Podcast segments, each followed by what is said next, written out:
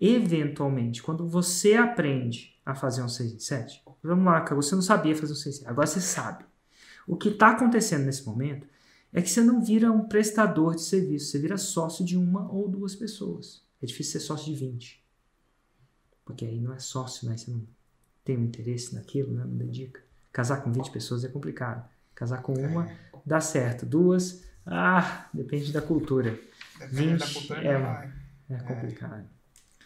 Mas ó, então o que, que acontece? Os bons se tornam sócios rápidos. Existe uma pequena janela de oportunidade que eles não são sócios de alguém. A janela de namoro, que eles ficam namorando.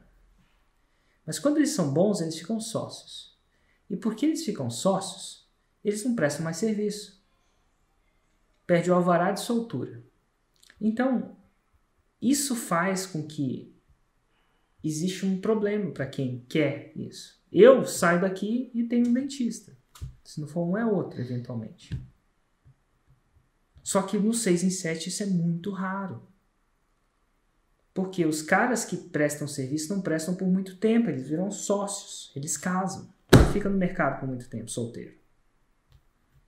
Então existe muito poucos. Então se você for depender, agora eu vou falar isso. Se você for depender de terceirizar o seu marketing para fazer o 6 em 7, a chance são que você não vai fazer isso. As, as estatísticas estão tá totalmente contra você. Os bons lançadores são sócios.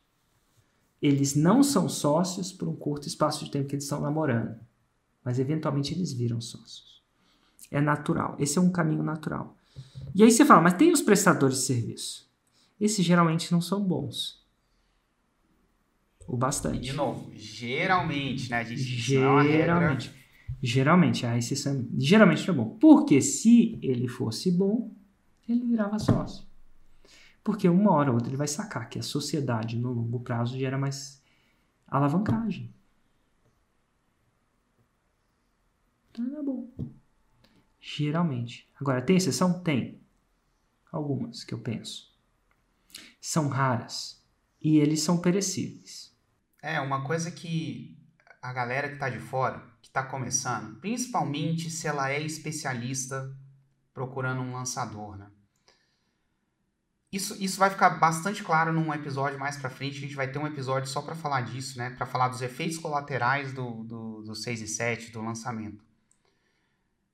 O que acontece, o que é gerado quando você vai trilhando a jornada do 6 e 7 é muito mais do que dinheiro. As pessoas acham que, ah, um, fez um 6 e 7, a pessoa só gerou 100 mil de faturamento. Só que não é. Tem um milhão de ativos que são gerados no caminho. Então, audiência, um perfil com audiência responsiva, isso é vale muito dinheiro. Ué, por que, que eu tô com Olha. 600 pessoas aqui? Porque eu fiz alguns lançamentos no passado. E algumas dessas pessoas assistiram o lançamento. Então, de cara, eu tenho reputação. E essa reputação vale mais que o dinheiro que eu fiz no passado. É, a reputação desse computador aqui, ó. Apple vale mais do que o computador. Por isso que a empresa vale, sabe, um trilhão de reais, dólares. Tem gente que compra o produto sem nem olhar. Por reputação. A marca Apple vale mais. Então, quando você sai do lançamento, é isso que o Google sai. Você sai com mais autoridade, mais audiência. E essa autoridade e audiência vale. Muito.